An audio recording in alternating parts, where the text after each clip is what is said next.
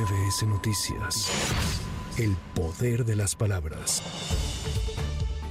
Durante su conferencia de prensa de esta mañana, el presidente Andrés Manuel López Obrador reconoció que el fraude en Segalmex es un hecho muy lamentable y es el caso de corrupción más escandaloso de su administración. Es un hecho muy lamentable, es el caso de corrupción más escandaloso y considero que el único que hemos enfrentado durante nuestro gobierno. Y como no queremos que quede ninguna mancha, porque este gobierno no permite, no tolera la corrupción ni la impunidad, porque somos distintos, no pertenecemos a los neoliberales o neoporfiristas, cuyo distintivo principal ha sido la corrupción y no queremos eh, que esto se quede sin ser eh, aclarado completamente.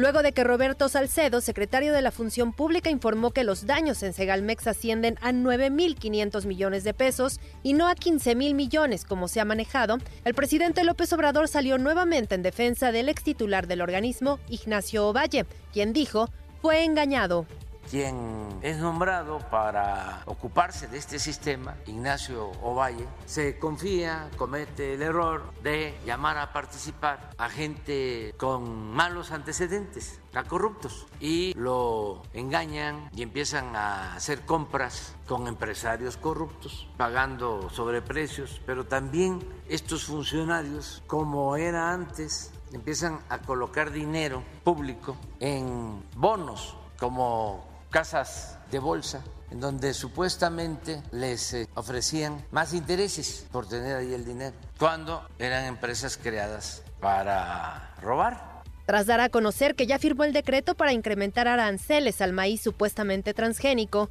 el primer mandatario acusó que en Estados Unidos no quieren hacer una investigación conjunta para descartar el uso de este tipo de grano para consumo humano. Acabo de firmar un decreto para aumentar aranceles al maíz de importación no blanco para que no se enojen los grandes productores del extranjero y sus defensores, para que no diga yo transgénico, porque se enojan mucho. Pero se tiene que decir que se presume que es transgénico porque se niegan a que hagamos una investigación conjunta y con eso se resolvería el problema. Pero nos llama mucho la atención que no quieren hacer la investigación.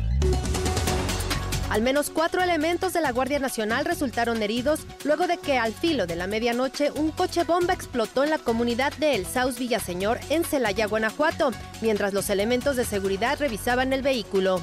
Con información de Lourdes González, para MBS Noticias, Sheila Amador. MBS Noticias. El poder de las palabras.